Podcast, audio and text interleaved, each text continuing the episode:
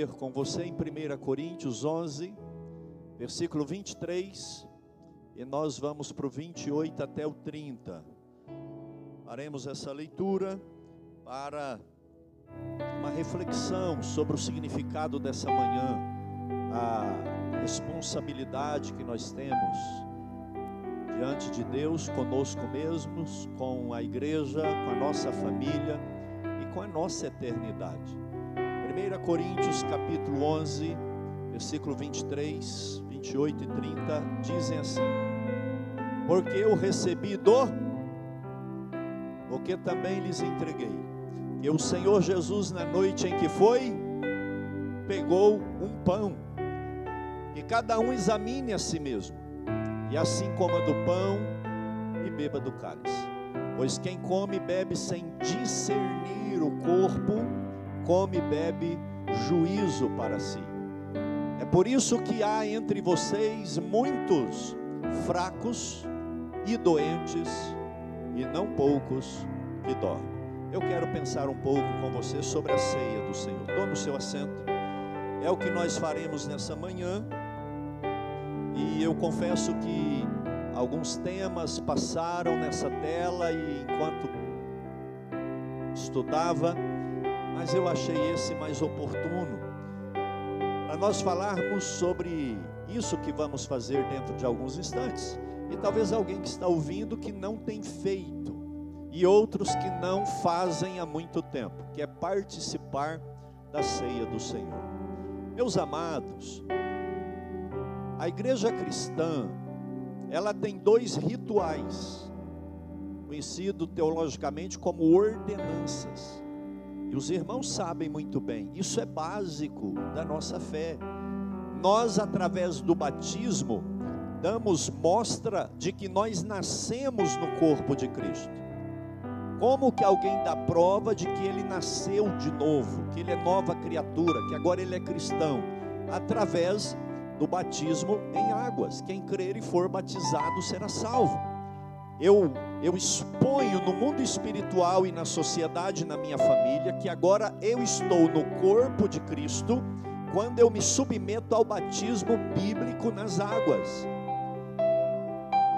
A minha comunhão, a minha coinonia, a minha vida espiritual nesse corpo é demonstrada através da ceia do Senhor. Então, o meu nascimento é celebrado com o batismo e a minha permanência na igreja, no corpo de Cristo, é demonstrada através da ceia do Senhor. Então, isso aqui é muito importante que nós entendamos, porque não é uma opção participar da ceia e a igreja celebrar tanto o batismo quanto a ceia, não são opções. Aliás, eu falei na quarta-feira passada que é uma marca de uma igreja verdadeira. Pastor, como eu sei que uma igreja é cristã e é evangélica? Ela não batiza gente de qualquer jeito. Porque tem denominações que fica lá na porta, ó, oh, a gente quer batizar mil esse mês, e aí todo mundo ele joga dentro d'água. Isso não é bíblico. Pastor, mas e o eunuco e Filipe? O eunuco sabia mais de Bíblia do que nós não era o iniciante, ele era estudioso e queria conhecer. Quando Felipe discipulou o eunuco, ele disse: Eu quero batizar. Então ele sabia o que estava fazendo. Igrejas que batizam de qualquer jeito, sem preparo, sem discipulado, a gente deve questionar a legitimidade dessa igreja. Segunda coisa, uma igreja verdadeira é aquela que valoriza a ceia do Senhor ela não coloca pão na mão de todo mundo. Não, não importa, você é assim, assado, vem tomar ceia. Não, a ceia que perdoa seu pecado. Não. Tomar ceia em pecado é um problema. Nós vamos ver isso daqui rapidamente nessa manhã. Então, uma igreja, ela começa a dar mostra da sua autenticidade, é uma igreja cristã, bíblica de verdade, quando essas duas ordenanças são levadas a sério a instituição do batismo e a participação na ceia do Senhor Jesus. E nessa manhã, nós vamos falar aqui então um pouquinho sobre a ceia do Senhor. O texto que nós lemos ele começa com uma mensagem. Eu quero ser muito rápido aqui, mas não podemos deixar isso passar desapercebido. A fonte, a revelação, o que a igreja precisa, não é aquilo que sai do coração do pregador, da mente, do que está na mídia, pode até ser, mas a origem da palavra, a origem da mensagem que a igreja precisa, tem que ser o Senhor. Veja que Paulo diz aqui: porque eu recebi de quem? Do Senhor, o que vos entreguei. Paulo aqui não passava de um canal, do jeito que esse copo é o meio, esse copo é um canal para que a água chegue até o meu corpo, assim é o pregador. O pregador ele não tem que ter maneirismos, ele não tem que aparecer mais do que o dono da palavra e muito mais aparecer mais do que a própria palavra. Porque o que ele fala, o que ele revela, o que ele transmite tem que ser aquilo que vem do Senhor. Aliás, para a igreja só interessa, obrigado, aquilo que vem do Senhor. Aquilo que vem daqui ou dali ou dacular da cabeça de outro, nem que seja um anjo. A origem do que a igreja precisa tem que ser Deus, o altar de Deus, o trono de Deus, porque eu recebi do Senhor. Canal, é Deus que está falando. E o que nós veremos aqui nesse texto não veio da cabeça de Paulo. Ah, Paulo, ele, ele deu forma ao cristianismo, as doutrinas Paulo não, ele recebeu de Deus, ele estudou aos pés de Gamaliel, e o conhecimento é uma maneira que Deus transmite, mas ele também teve revelações, Cristo revelou-se a ele. Ele teve um arrebatamento que ele foi até o céu de Deus, e lá ele viu coisas inefáveis, e ele foi recebendo de Deus. Paulo ainda era um bom leitor, onde ele ia, levava os pergaminhos da lei do Antigo Testamento e ele analisava aquilo. Eu acredito que ele atravessava a noite buscando em Deus o conhecimento.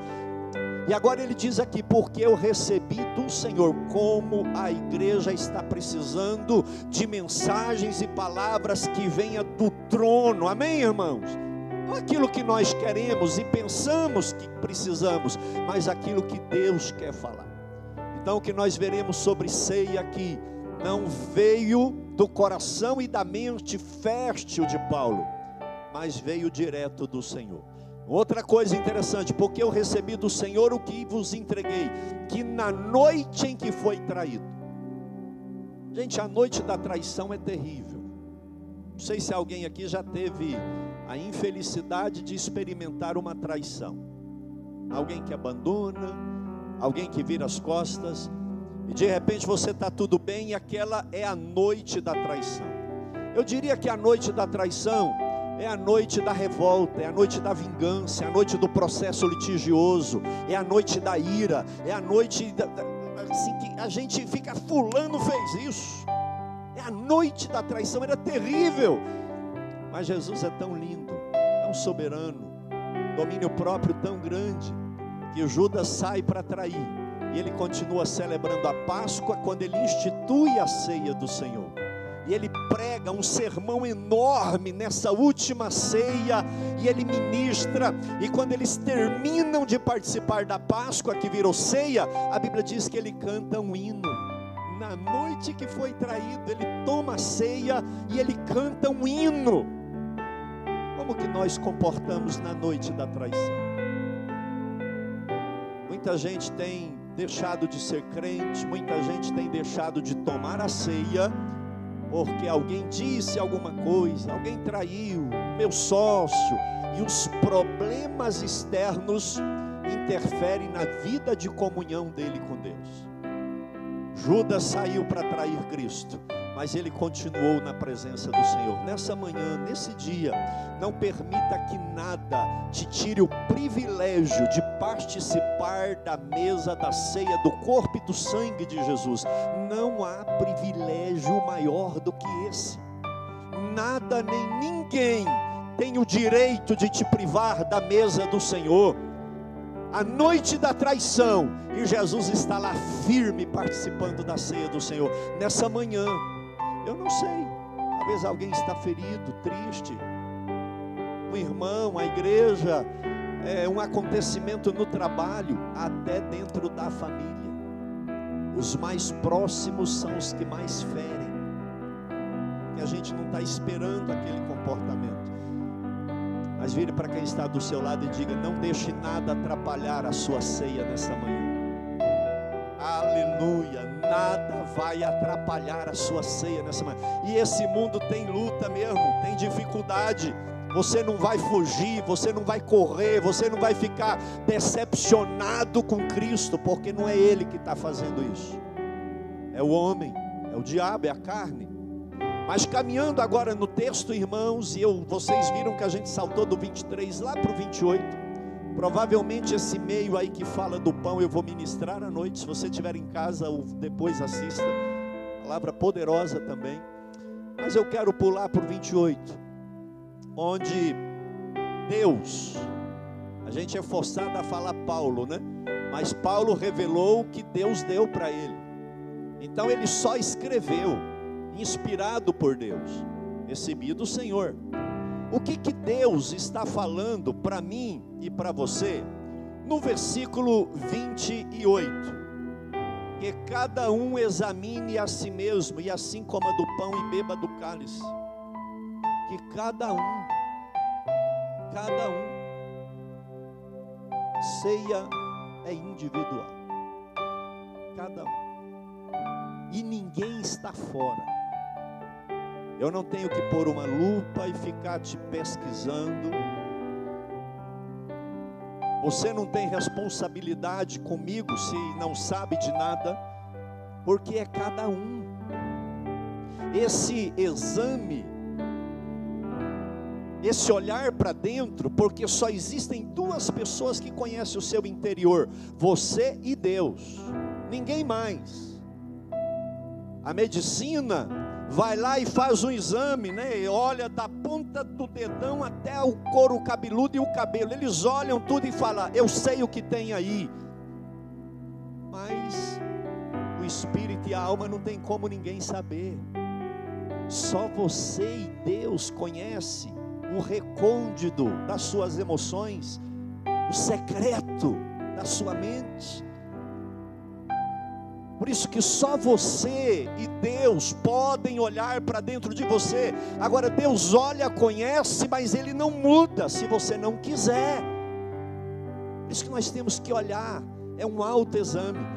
Eu estava pensando nisso aqui ontem e imaginando aquele médico, eu não sei, mas provavelmente alguém já fez isso. Aquele médico que vai lá, pega o aparelho de ultrassom, passa aquele produto e fica olhando lá e ele examinando rim, bexiga, né, estômago, tá aqui pâncreas. Ele, ele se examina, ele olha o que tem dentro dele. E o que Deus está aqui através de Paulo e nas sagradas escrituras nos falando aqui examine você mesmo. Isso é individual, ninguém pode ficar de fora. Essa autoanálise, esse autoexame, nós precisamos fazer. Mas esse exame também, ele é reflexivo. Examine-se a si mesmo. É você com você. Às vezes nós pais preocupamos com o filho, cônjuge, com né, marido com a esposa, esposa, é, é, filho com o pai, mas não, não, não resolve, não resolve. É a si mesmo. Exa cada um, cada um é individual, a si mesmo. Isso é reflexivo. Eu olhando no espelho para mim, de uma maneira real, sem querer me enganar, mas também tem que ser antes da ceia examine-se a si mesmo, e então coma. Eu tenho que examinar antes, eu tenho que parar antes. Os antigos da igreja, na semana da ceia, eles tinham todo um ritual, né? Semana da ceia, eu vou jejuar, eu vou consagrar, vou levantar de madrugada, porque era o dia, era, era a época de um exame prévio de uma leitura diferenciada, talvez até do sacrifício de Jesus, depois do exame, então coma. Essa análise crítica é responsabilidade de cada um. Olhar para nós, entendendo, irmãos, que como cada um de nós daremos conta de nós para Deus, porque a responsabilidade é individual, ela é intransferível. Eu vou repetir. Esse negócio de às vezes eu querer um conselho, induzindo o conselheiro a me falar o que eu quero ouvir, isso não cola. A responsabilidade é individual e ela é intransferível. Do jeito que nós compareceremos diante do Senhor, quem crê nisso? Que nós iremos individualmente estar diante do Senhor com os olhos como que de fogo, aquela presença, aquela presença santa, imaculada, e ali não vai ter como a gente Jesus, a minha mãe, ah, mas também o meu pastor Jesus, não vai colar. Então nós precisamos nos examinar e olhar o que tem dentro de nós, conhecer a nós mesmos. Então, o exame, ceia dia de exame, mas quem vai te examinar é você mesmo, tá bom? Olhe para dentro de você. Caminhando aqui no texto, Paulo diz no versículo 29: Quem come e bebe sem discernir o corpo, come e bebe juízo para si mesmo. O discernimento. Eu te pergunto, o que é discernimento? O que é discernimento? Aqui Deus está dizendo: olha, quem come e bebe sem discernir o corpo. É discernimento? Discernimento é a capacidade que nós temos de entender o que é certo e o que é errado discernimento é o juízo, é o bom senso que nós temos de discernir se eu vou para a esquerda ou se eu vou para a direita. Eu tenho discernimento, eu tenho conhecimento, eu tenho juízo. Isso é discernimento. Né? E fulano é, caiu no golpe lá do ladrão, faltou discernimento. Ele não comportou como deveria, né? ele não entendeu o sinal de trânsito, entrou na contramão e teve um acidente, ele não teve discernimento. Agora, o que Deus está chamando a mim e a você aqui, que nós saibamos separar o certo do errado, olha aqui, psiu, nós precisamos ter discernimento para ver o que é certo e o que é errado, é no tocante ao corpo de Cristo que é a igreja. O discernimento aqui é do corpo, e Paulo escrevendo aos Coríntios, e nós falamos isso aqui no seminário de eclesiologia, que Cristo é o cabeça da igreja e a igreja é o corpo. E quando eu não tenho juízo, quando eu não tenho discernimento para saber o que é certo e que é errado, uma vez que eu sou membro do corpo de Cristo, coletivamente nós somos o corpo de Cristo, mas individualmente nós somos membros. Eu preciso ter discernimento. Eu não tenho uma vida solta, vivo do meu jeito. É, é, eu quero, rapaz, eu, eu faço, eu posso. Não. Eu tenho que ter discernimento e saber que agora eu fui batizado, eu vou tomar ceia, eu sou o corpo de Cristo.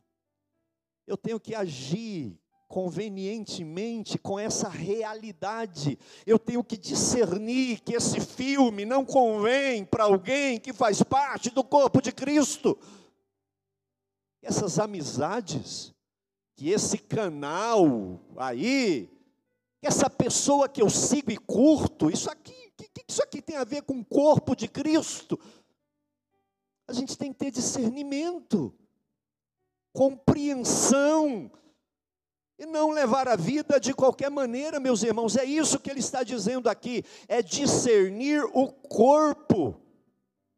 E quando você vai ler a carta aos Coríntios, você vê que eles eram muito espirituais Deus me deu uma palavra essa semana nisso aqui muito forte.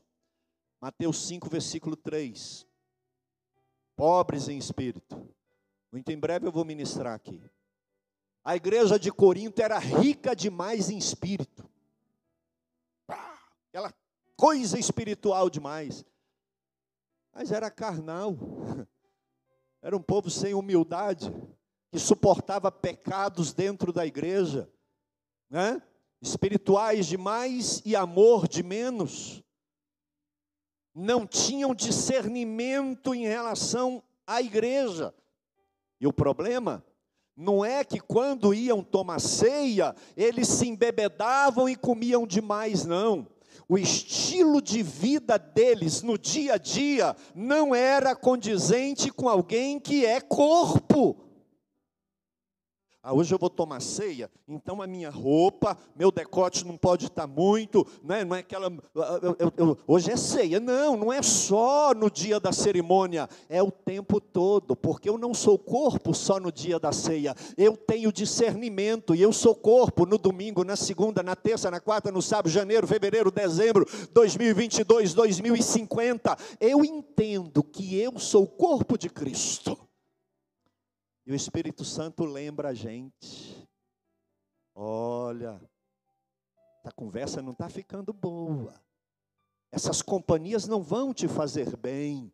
E a gente precisa de ter o discernimento como José e fugir, de ter o discernimento como a Bíblia diz, Paulo escrevendo para Timóteo: foge dos desejos da mocidade. Isso aí você não vai enfrentar, não, você tem que correr disso.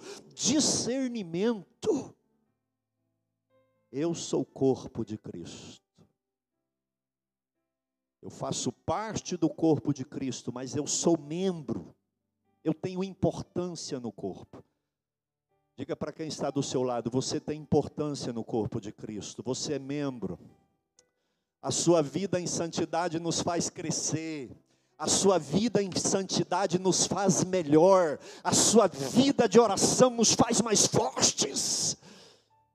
Mas se alguém de nós tem uma vida desregrada, é como uma célula cancerígena. Qual que é o problema do câncer? É uma célula que quer crescer do jeito dela.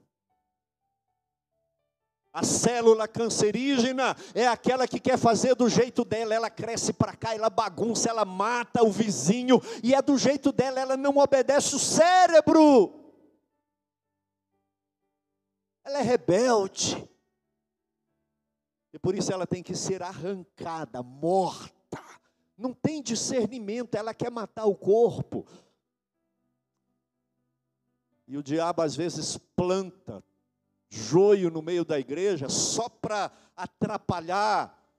Mas se ele planta, Deus arranca. Né? Deus tem o é herbicida que chama lá, aquele que mata mato, né? O Senhor vai lá e distingue e renova a igreja verdadeira que tem discernimento. Bate assim no peito e fala: Eu sou o corpo de Cristo. Oh, que maravilha! Discernimento. Agora, caminhando para o final. Quem toma com discernimento é honra, é saúde, é vida. Gente, que privilégio participar do corpo e do sangue de Jesus. Agora, quem come e bebe sem discernimento, sem entender o que é a igreja realmente, aí tem consequências, não é? Não tem jeito. Paulo diz aqui, porque quem come e bebe indignamente, sem discernir o corpo de Cristo, está indigno, ele não tem entendimento do que é, acaba tendo consequências, né?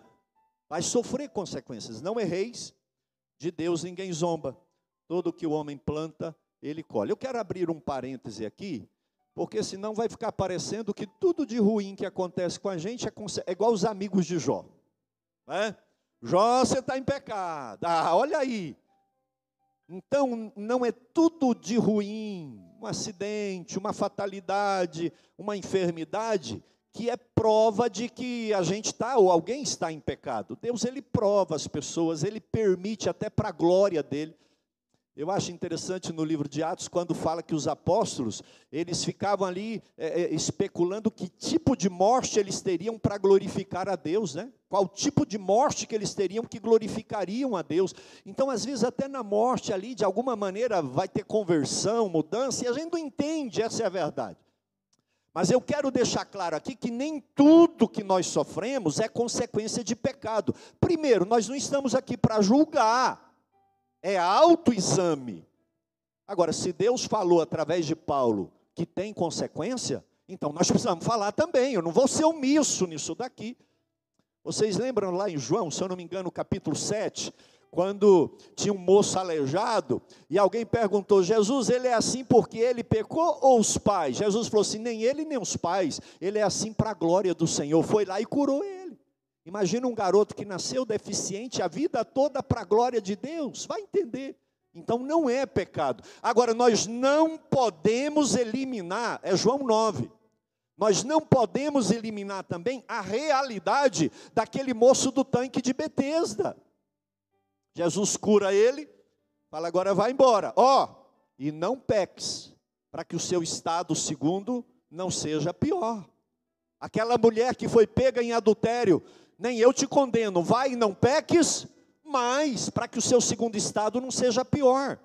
Então o pecado tem sim consequências. E a primeira consequência que nós temos aqui, e que nós precisamos entender disso antes de tomar a ceia, é a fraqueza.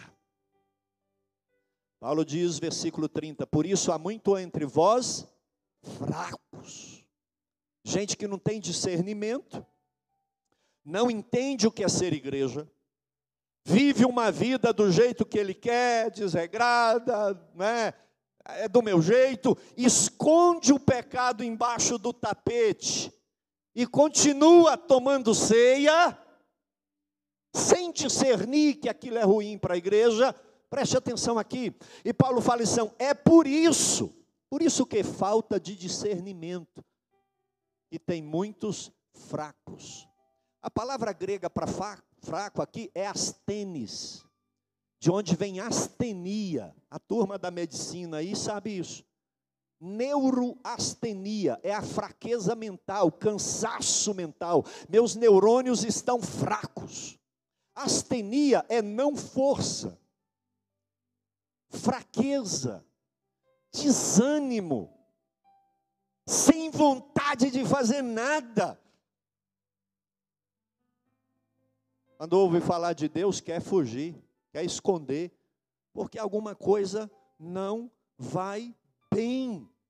Desanimado com a vida, não tem projeto, é, mal espera. A gente cantou o hino aqui que Jesus está vindo, né? O primeiro hino, a pessoa não imagina, será dois mil anos, desanimado, aquela pessoa sem graça, fraca. Consequência, pode ser, de uma vida de quem não tem discernimento entre o que é certo e o que é errado. Tem um desenho, começou como desenho e depois virou filme, que é o Super-Homem. Quem já viu o Super-Homem? É? é o único que usa cueca por cima da roupa, né? Já disseram isso daí. Mas quando criaram o Super-Homem, ele fez muito sucesso nos Estados Unidos porque ele era o homem de aço invencível, super-homem, voa, assopra, o olho dele é aquela coisa tremenda, né? Mas passou um tempo, ficou sem graça, porque ninguém vencia o super-homem.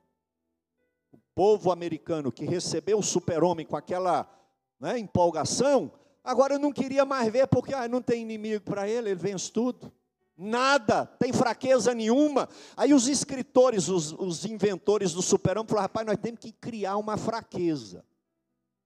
E foram lá na terra do super-homem e pegou, como é que chama lá? Ah, eu sabia que vocês são.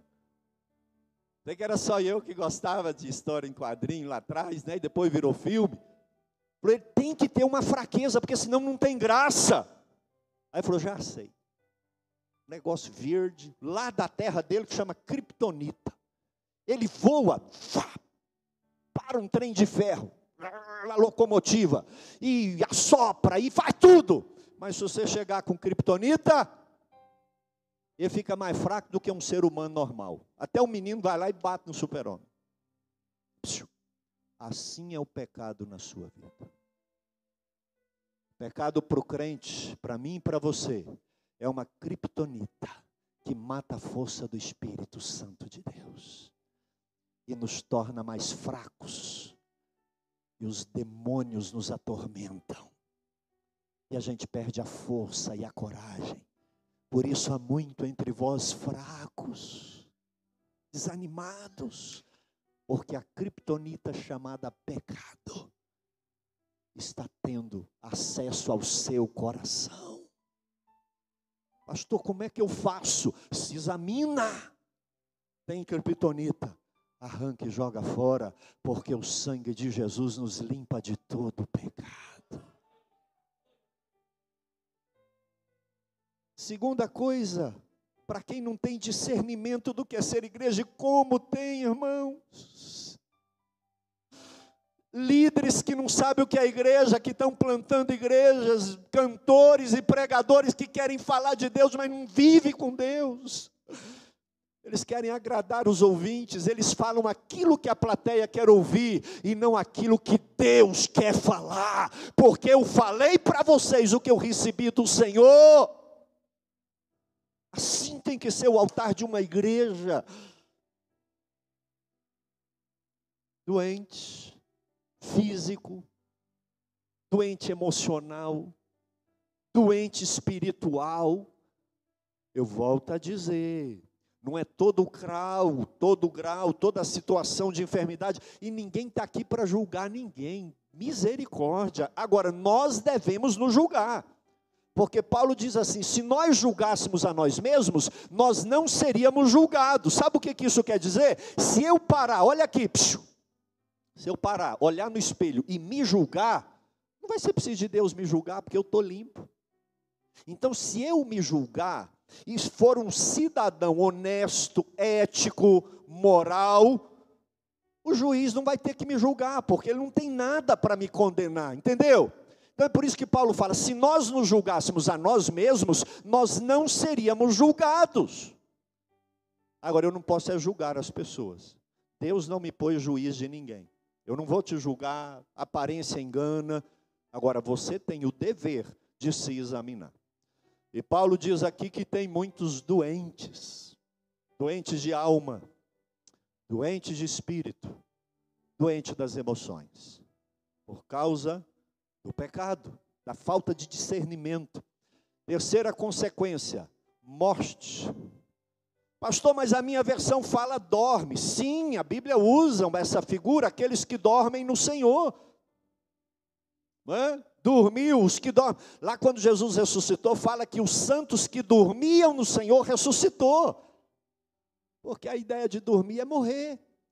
Tem muitos mortos espirituais frequentando bancos de igreja, mas não tem comunhão com Deus, não fala mais em mistérios com Deus, não tem mais prazer na Bíblia. Pastor, oração vigília dia 4 de março, misericórdia, eu vou ficar assistindo um filme lá no meu sofá, porque não tem mais vida. Quanto tempo tem que não toma ceia e não faz diferença? Não conserta a vida e não faz diferença tem ministério, tem chamado. Deus usa, mas a pessoa colocou a mão no bolso, cruzou o braço, falou: Não, vou fazer mais não, morreu, acabou.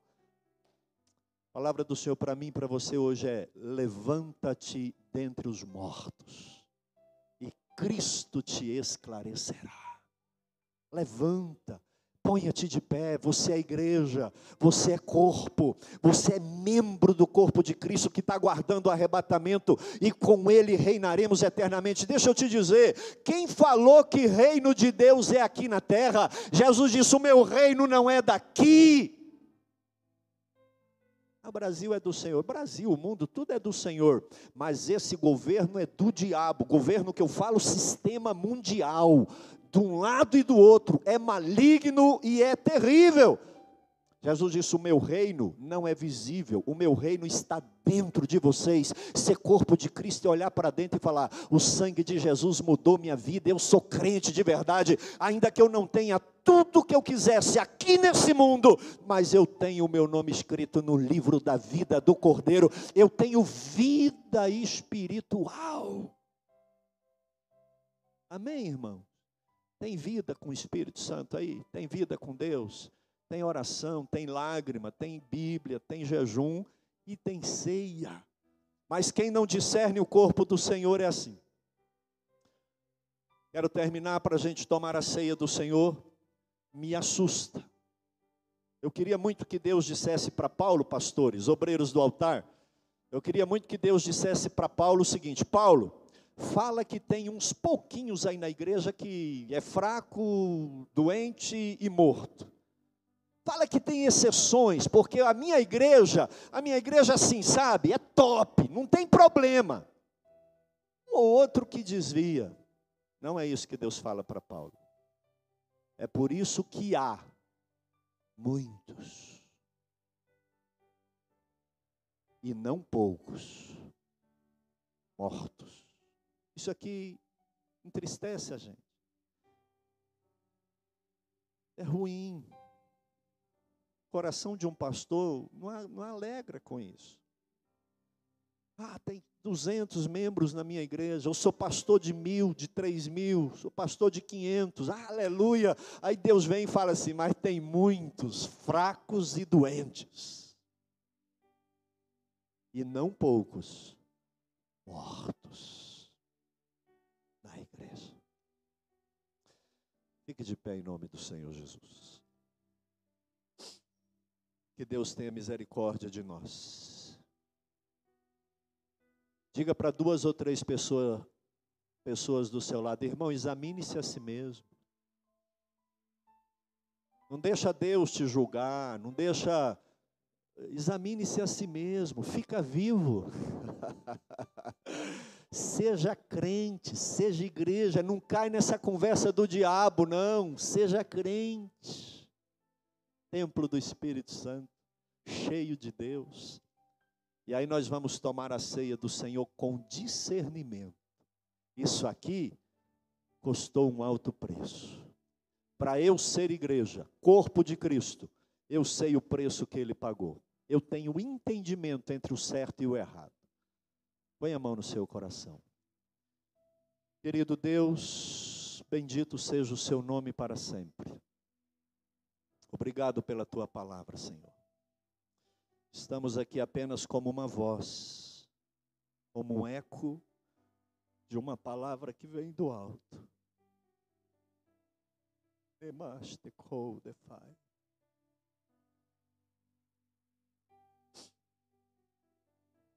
Feche os seus olhos.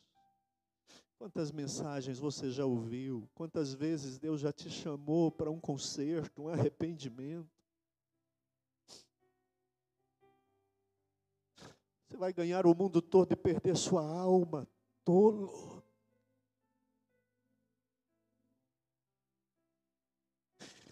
Fale com o Senhor, se examine. Você vai estar à mesa do Senhor agora. Examine o seu coração, a sua alma. Tenha discernimento, crente. O Espírito Santo te ensina, não precisa ficar falando o tempo todo. Ele te diz o que é certo e o que é errado. Demas, decou, defai. Ajuda-nos, ó Deus, a estar entre os vivos, entre os saudáveis e os fortes. Eu ministro vida sobre você. Eu ministro saúde sobre você. Eu ministro força do céu sobre a sua vida. Porque se quem ceia sem discernimento tem essas consequências, examine-se a, a, si mesmo e tenha vida, tenha força e tenha saúde espiritual, física e emocional. É isso que eu ministro e nessa manhã, ao tomar a ceia do Senhor, o Senhor pode mudar a minha, a sua, a nossa realidade de uma maneira sobrenatural, porque o agir de Deus é no estalo, é rápido, não tem Deus muda realidades.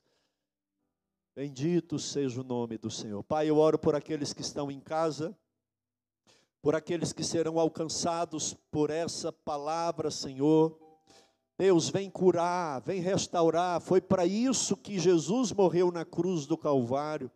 Foi para curar as enfermidades, foi para trazer vida e trazer força. Por isso nós invocamos essa promessa nessa manhã e ministramos primeiro em nós e também na igreja no nome santo de Jesus Cristo, Senhor. Amém.